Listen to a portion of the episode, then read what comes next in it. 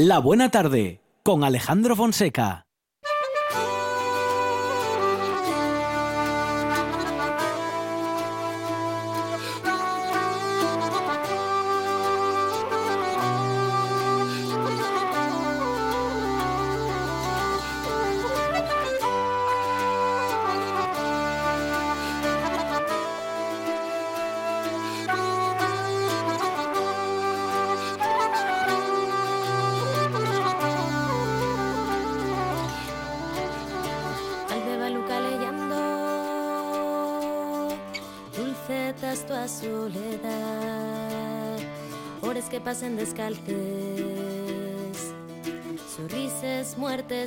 Ciudad, alborada de algún brano. Vives nun tiempo mellor, señal de unos huellos.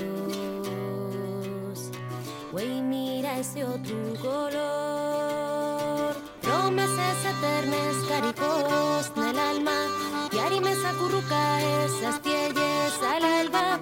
Sueños de otra vida, forgas en un instante, y a la rume les cae tú.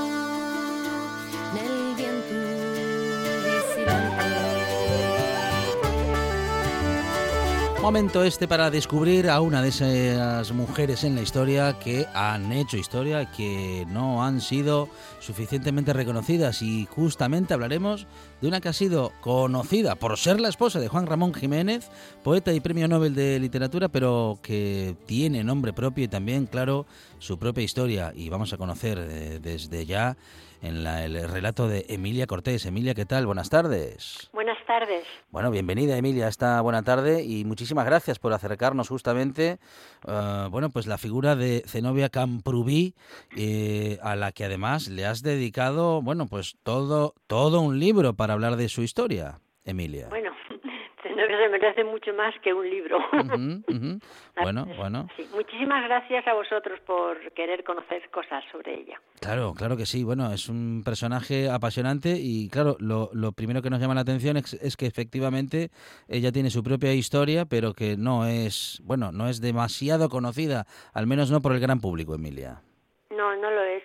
Zenobia siempre ha sido conocida como la mujer de Juan Ramón. Se la ha llamado que era su secretaria, su enfermera, pero bueno, Zenobia indudablemente es muchísimo más que eso. Una mujer moderna, brillante, inquieta, luchadora e independiente. Decir todo esto para una mujer que nacía a finales del siglo XIX es mucho decir. Zenobia mm, pasó una etapa de su formación, de sus años de formación en Estados Unidos, en Nueva York, y obviamente en Norteamérica, en Estados Unidos, se respiraba un aire diferente, hablo de principios del siglo XX. En Estados Unidos se respiraba un aire diferente al que se respiraba en España.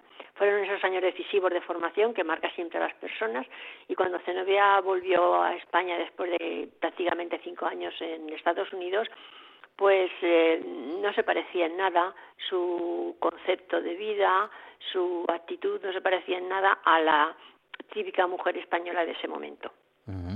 ¿Y por qué? ¿Qué, qué le, había, qué le había cambiado? ¿O, ¿O, fue su experiencia o era ella que ya había, eh, vamos a decir, que llegado a este mundo diferente a la norma general? Bueno, ella es una mujer muy peculiar, tiene una personalidad muy rica, y todo eso unido al tipo de educación que recibió, al tipo de familia en el que nació, a su estancia, como digo, en Nueva York, hizo que ella tuviese una visión distinta realmente de la mujer clásica, de la mujer eh, típica española de ese momento. Eh, Zenobia era una mujer independiente, era una mujer viajera, era una mujer que siempre pensó que, mm, que para ella no era imprescindible o no era necesario tener que vivir o tener que casarse con un, con un hombre, obviamente, para ser feliz. Ella era muy consciente de que la felicidad de cada uno reside en nosotros mismos. Entonces, no vas a buscarle en la persona que tengas al lado.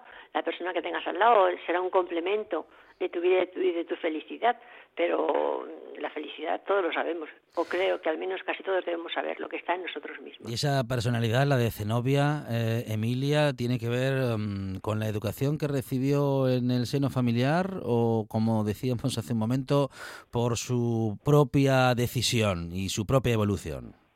Fue su evolución, pero es que todos estamos, mm, no sé, eh, condicionados o influidos, obviamente, por el contexto, el contexto familiar, el contexto social, etcétera. Entonces ella fue educada, por ejemplo, como eran las niñas de familia bien, no fue educada para ganarse la vida con una profesión y sin embargo luego se la ganó, es curioso eso, sino que fue educada pues como se educaba eh, en el siglo XIX a las niñas con clases de literatura, ella era una lectora desde chiquitina, con manejaba varios idiomas, eh, tocaba el piano, ese tipo de educación. Pero eh, cuando fue a Estados Unidos mm, se dio cuenta de cómo funcionaba, cómo eran las mujeres americanas, con mucha resolución, independientes, viajeras. Por eso ella, mientras estuvo en Estados, en Estados Unidos, en Nueva York, fue salía mucho, tenía muchísimas relaciones sociales, viajaba constantemente, pasaba temporadas en casas de amigos, tenía amigos y amigas, pero amigos, algo impensable, por ejemplo, en la mujer española de ese momento, en la chica joven de ese momento. Entonces, eh, viajaba, salía, tenía fiestas con sus amigos. Cuando vuelve a España, en contraste, eh, tuvo que tener una señorita de compañía, una mademoiselle, para poder salir a la calle, porque la gente, las niñas de su jovencitas de su nivel social, estaban mal visto en Madrid que fuesen solas a pasear o saliesen solas a la calle. Entonces eso es muy curioso, ¿no? Claro, ah, muy curioso porque entonces, bueno, fíjate que ahora aún todavía mantenemos, mm, bueno, cada vez menos, pero mantenemos esa, esa frase, ¿no? De, o esa reflexión incluida en la frase de si una, si una mujer va caminando sola por la calle, eh, bueno, pues qué pasa, ¿no? Que va caminando sola eh, y que tiene que, bueno, pues eh, asumir que eso no es seguro, ¿no? Aún a día de hoy, o que pueda ser especialmente inseguro eh, por el único hecho de ser mujer, pero claro, a mediados del siglo XX era incluso todavía más sorprendente o sorprendente del todo. Bueno, de hecho, estaba incluso mal visto, Emilia. Sí, el caso no es que mm, se pensase o que, tuviesen que ir con compañía porque fuese peligroso. Estaba mal visto que una mujer, y más una joven, fuese sola por la calle. Claro. ¿Eh? Es que estamos hablando de hace ciento y pico años. Y ahora no, nos damos cuenta, pero nos, mm, Normalmente analizamos a estos personajes mm, con, como Zenobi, con otras tantas personas, con nuestra visión de, este momento, del año 2020. claro, hace 100 años las cosas, las costumbres sociales, no estaban como están hoy. Eh, acercándose a tu biografía, Emilia, uno se enamora de Zenobia, ¿no? Porque empieza a, a conocerla y a admirarla también. Sí, es una mujer admirable, realmente. ¿Cómo conoce, cómo conoce o cómo, cuáles son los pasos que le llevan a coincidir con el gran, con el gran escritor español? Bueno, ellos se conocieron eh, en Madrid en una conferencia en la residencia de estudiantes cuando estaba todavía en la calle Fortuny no en los altos del hipódromo. Y Juan Ramón se dice, y es cierto, que se había no enamorado, pero sí que le había gustado la risa de Zenobia. Zenobia era una persona muy alegre, muy risueña. Eh, ellos, eh, Juan Ramón en esta época, estoy hablando del año 1913, ellos se conocieron en la primera semana de julio de 1913, eh, pues en esta época Juan Ramón vivía en una pensión y en, el cuarto de al lado de, la pensión que, él tenía eh, vivía el matrimonio Bain, eh, Mildred y Arthur Bain, que eran, estaban pensionados en España por eh, Mr. Huntington de la Hispanic Society of America y tenían intereses, no solamente estaban aquí pensionados para hacer fotografías de, España que luego publicaron y que son unas fotografías fantásticas, como toda la colección enorme que tiene la Hispanic, eh, estaban aquí también, además eran muy aficionados eh, a las antigüedades, de hecho exportó muchas cosas vaina a Estados Unidos. Zenobia indudablemente los conocía pues por esa afición común de, antigüedades y también porque coincidían en la embajada, porque eran unas personas, porque eran americanos y em, eh, Zenobia tenía relación con la gente americana que estaba en, Madrid. Entonces ella los visitó en alguna ocasión para charlar con ellos y y ella que era muy risueña, pues se reía. Y eh, mm, mm, Juan Ramón, desde la habitación de al lado, no la vio, pero sí escuchó su risa. Le llamó la atención y se lo dijo a los Bain. Dijo, me gustaría conocer a la dueña de esa risa. Y entonces fueron ellos, este matrimonio, quienes los presentó en la residencia de estudiantes para asistir a una conferencia de Juan Bartolomé Cosío. Juan Ramón, tengo que decir que en cuanto la conoció se enamoró de ella. Fue un flechazo para él. Ajá, Ahí le costó más. A ver, a ver, a ver, a ver. Fue un flechazo para él, pero ella no, no, no se fijó en él demasiado. No, no porque ella es una mujer muy inteligente, muy intuitiva, muy con los pies en el suelo siempre, muy realista eh, y se dio cuenta de que eran dos personas completamente opuestas y distintas, totalmente distintas. Y a ella le costó un poquito enamorarse. Claro, cuando se enamoró, se enamoró totalmente. Pero siempre que hablamos de el enamoramiento de Zenobia y Juan Ramón, yo tengo que señalar que ahí gran parte de la culpa la tuvo también Rabindranath Tagore, el poeta indio. Porque siempre veo yo la pareja en sus inicios con, con Tagore al fondo, indudablemente, porque en ese año de 1913, en octubre, eh, Rabindranath Tagore consiguió el Premio Nobel de Literatura. Eh, él había escrito en lengua bengalí toda su obra, pero muy astutamente, porque era muy inteligente, la había ido traduciendo a inglés con el fin de que tuviese una mayor profusión. Eh, y la parte de esa, de esa obra, de esa poesía de Tagore, la tradujo él mismo de bengalí a inglés y otra parte la tradujeron sus amigos o compañeros o personas próximas de toda confianza. Y eso le sirvió también pues para conseguir el premio Nobel, porque fue mucho más leído, obviamente. Entonces, eh, Zenobia, cuando ganó Tagore el premio Nobel en el 13, en octubre, pues leyó la Luna Nueva de Kristen Moon, la leyó en inglés y le gustó tanto que dijo voy a traducir algunos de sus poemas para enseñárselos, mostrárselos a el poeta que acabo de conocer. Ese poeta que acababa de conocer era Juan Ramón. Se los enseñó y Juan Ramón, que fue también muy listo, eh, le encantaron y le animó a que siguiese traduciendo. Pensó él en ese momento estaba encargado de las publicaciones de la residencia de estudiantes y le propuso a Zenobia que siguiese traduciendo, que él le daría, eh, no corrección, si les echaría un vistazo a los poemas con el fin de perfilar, con el fin de que ese punto poético no lo perdiesen. Y además él eh, escribiría un poema para ponerlo en al comienzo de la obra y a ella le pareció muy bien la idea. Le pareció bien la idea porque Zenobia era enormemente trabajadora y entonces todo lo que fuese trabajar le venía bien. Juan Ramón lo hizo mm, porque le gustó, obviamente, Tagore, pero también pensando que ahí tenía ya un caminito para seguir con Zenobia. Y efectivamente, en cuanto ella le dijo que sí, que le parecía bien la idea, dijo, bueno, pues nos podremos reunir todos los días dos horas para trabajar. Es lo que quería, de estar con Zenobia. Claro, claro. Eso fue el inicio. Bueno, eso fue en el 13 y ellos se casaron, eso fue en octubre del 13 y ellos se casaron en marzo del 16. Ah, bueno, hubo, hubo noviazgo. La cosa no fue fácil, ¿eh? Hubo, no, hubo noviazgo y todo, ¿eh? Hombre, claro. Claro. Hubo noviazgo y todo porque no se puede entrar así como un elefante en una cacharrería. Mm, bueno. Y además les costó mucho, ese reajuste les costó mucho a los dos. Fue un, un periodo de sufrimiento por, por parte de los dos. Eh, lo vemos todo en las cartas que se escribieron, que es un epistolario muy rico que está ya publicado bajo el título de Monumento de Amor. Y ahí se ve el sufrir de uno y el sufrir de la otra, ¿eh? Sufrieron los dos hasta que se realizó ese reajuste y encajaron. Parece que estaban decididos a estar juntos porque, mm, bueno, se esforzaron mucho ambos, ¿eh? Eh, se ve muy, muy bien ese periodo de noviazgo. ¿Y cuánto, cuánto crees tú que tanto conoces y tan bien describes la vida de Zenobia Camprubí? ¿Cuánto crees que ha tenido que ver en, bueno, pues en la carrera y en los logros de Juan Ramón Jiménez? Ha tenido que ver muchísimo, mm. muchísimo. Eh, Zenobia, mm, cuando conoció a Juan Ramón, se dio perfectamente cuenta de, del calibre del poeta que tenía delante. Entonces ya Juan Ramón era conocido, ¿eh? había hecho, había publicado varios libros de poemas y era conocido. Y Zenobia se dio perfectamente cuenta de, lo que valía, de, la valía de Juan Ramón.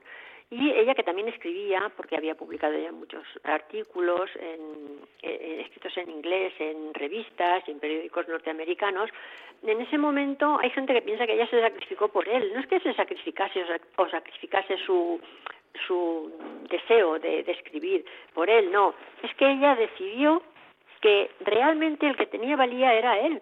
Entonces, pues ella nunca aparcó su deseo de escribir, porque siguió escribiendo muchísimo toda su vida, pero se dedicó más a, a, acompañarlo y a empujarlo a él en su trabajo. Ella trabajó al lado de él, fue su colaboradora. La gente dice fue su secretaria, fue su enfermera, fue su colaboradora y fue su mujer. Entonces no, no lo digamos en un plan despectivo que fue su enfermera o que fue su secretaria, no. Ella trabajaba todas las mañanas en la obra de Juan Ramón, eh, pero es que hacía selección de poemas, es que se encargaba del archivo, que tenía un archivo enorme hasta el final, eh, y lo, seguimos teniendo nosotros ahora, claro, bueno, nosotros quiero decir, los estudiosos, eh, un archivo enorme. De, de, la obra de Juan Ramón, hay mucho inédito, inédito, inédito todavía de Juan Ramón, y ella se ocupó de todo eso. Aparte, obviamente, si él estaba enfermo, porque fue una persona enferma toda su vida, eso lo sabemos, pues lo cuidó, pero lo cuidó como toda mujer que quiere a su marido, cuida a su marido. Zenobia Pero aparte de todo esto, ella siempre tuvo y mantuvo, que es lo que se desconoce, su individualidad. Siempre. Y eso es lo que yo pretendo que se vea a través de esta biografía. Zenobia Camprubí, La llama viva, eh, una historia apasionante, una biografía que nos acerca pues a toda su personalidad, eh, muy bien descrita por Emilia Cortés, eh, editado por Alianza Editorial. Emilia, muchísimas gracias y enhorabuena solamente, por... Solamente decir, daros las gracias por supuesto a vosotros, y solamente decir a los futuros lectores hmm. que se acerquen a, a la figura de Zenobia porque estoy segurísima de que les va a sorprender esta mujer y no se van a quedar en absoluto defraudados. Muchísimas gracias, Emilia. Un abrazo. A vosotros. Adiós. Adiós. Estás escuchando RPA, la radio autonómica.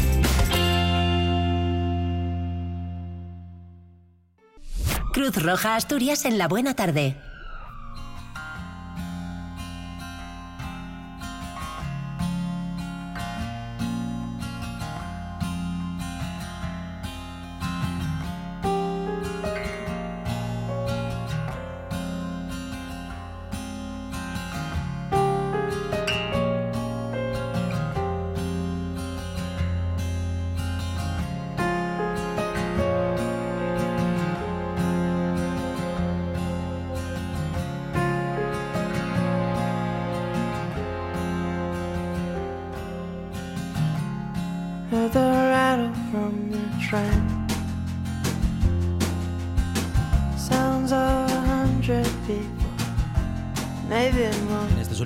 Minutos eh, queremos acercarnos al programa operativo de empleo juvenil de Cruz Roja que nos explica desde ya Adela Gutiérrez, que es técnica del proyecto de empleo. Adela, ¿qué tal? Buenas tardes.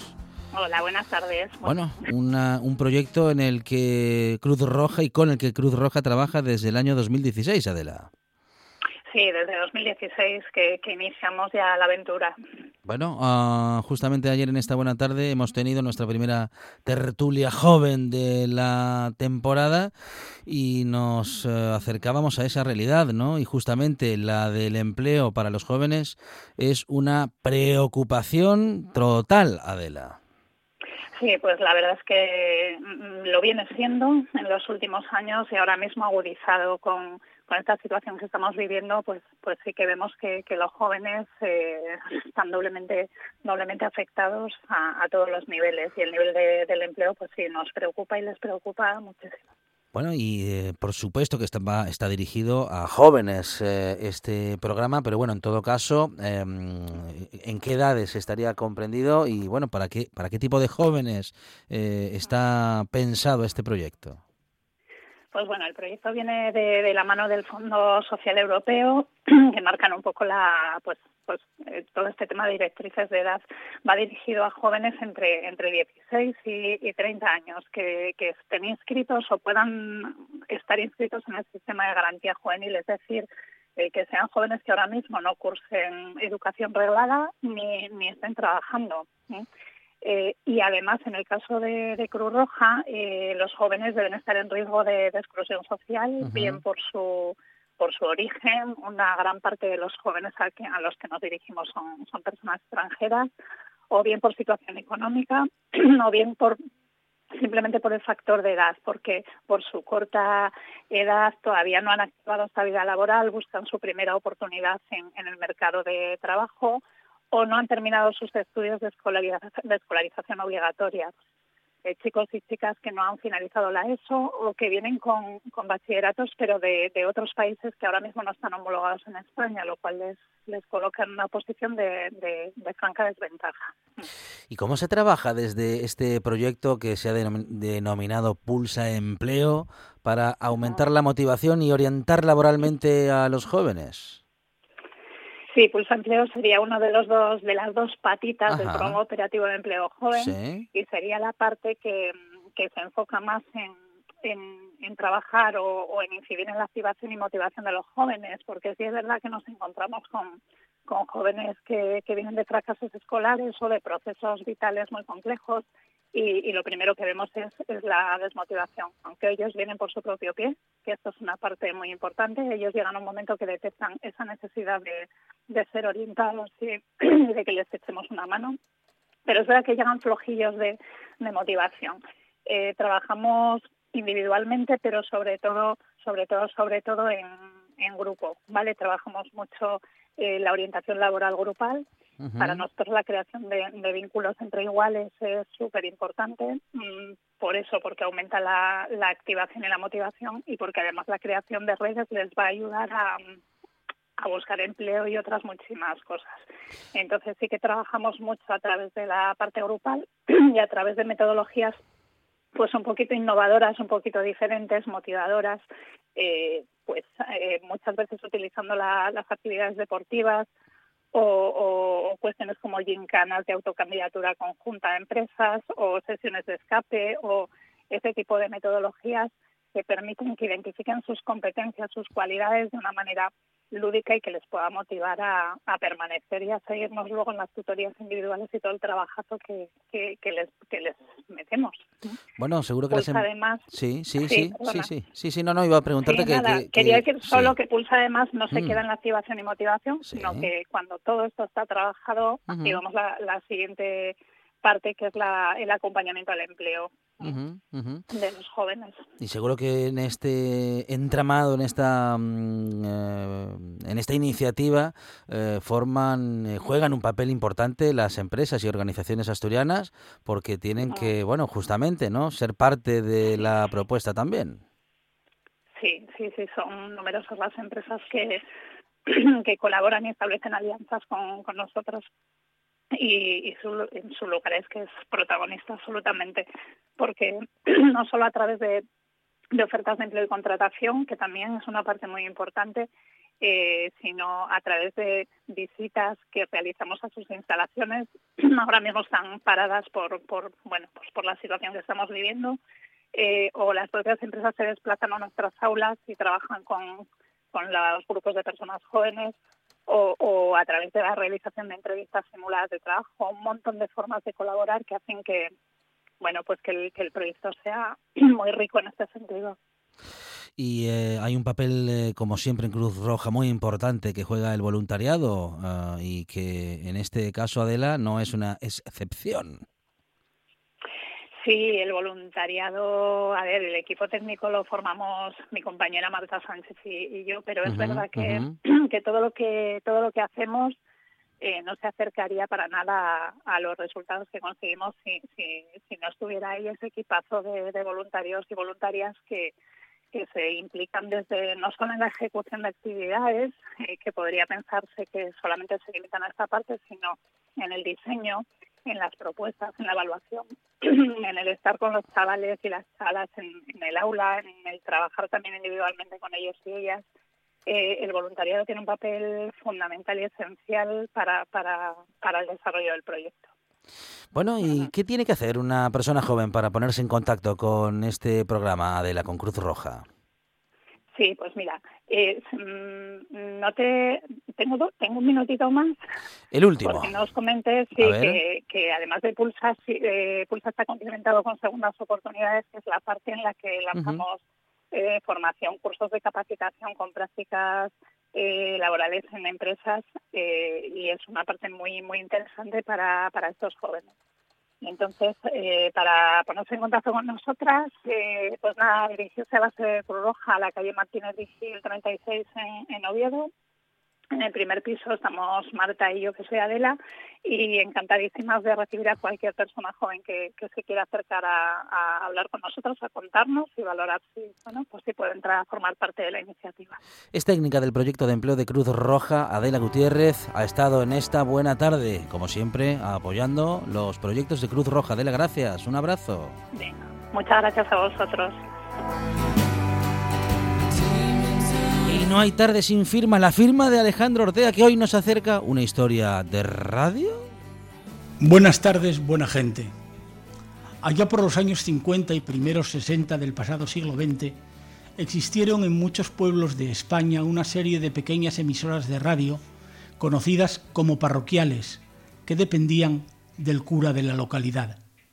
Luego, aquel huracán llamado Manuel Fraga Iribarne, a la sazón ministro de Información y Turismo, llegó a un trato con los obispos y a cambio de una emisora grande en cada provincia hizo desaparecer las pequeñas instalaciones radiales parroquiales. Había en una de esas emisoras de radio, situada en un conocido pueblo del centro de nuestra Asturias, un comentarista que después del obligado parte de Radio Nacional, bajo seudónimo, lanzaba de vez en cuando unas andanadas tremendas hacia el alcalde de la localidad. Quería la casualidad que la esposa de aquel primer edil era muy amiga de la mujer de un influyente ministro de Franco, que veraneaba en el pueblo, por lo que alcalde y ministro en las tardes de verano organizaban amenas tertulias. Un día, tras un comentario furibundo desde la radio de la parroquia contra el alcalde, le preguntó el ministro, con el cura delante, cómo era que consentían aquello, y muy orondo el alcalde contestó que aquellos comentarios los escribía él mismo. De esta forma, cuando le convenía, colocaba otras opiniones a su favor con la credibilidad de un comentarista que aparentemente no se casaba con nadie. Quedó el ministro asombrado por la astuta añagaza de aquel alcalde de pueblo que sin necesidad de estudiar tratado alguno de comunicación pública había demostrado saber bastante de lo que hoy pomposamente conocemos como las artes del relato, de las que, por otra parte, ya vamos estando un poco hartitos. Algunos de los que se dedican a las tareas de la comunicación para entidades de cualquier tipo deberían tomar nota de la sencilla astucia de aquel inteligente alcalde que sabe, sabe, y el que no, ah, y el que no, pues eh, no lo sé. En todo caso, nosotros estaremos aquí mañana en RPA a partir de las 4 de la tarde, con más buena tarde y más radio.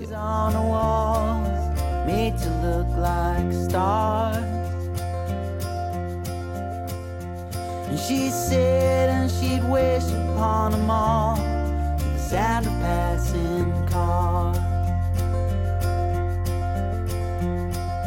And every single a wish coming, she'd peel another star from off the wall. With every wish that came and when her sky just grew more dim, until she sat in darkness all alone. Firefly,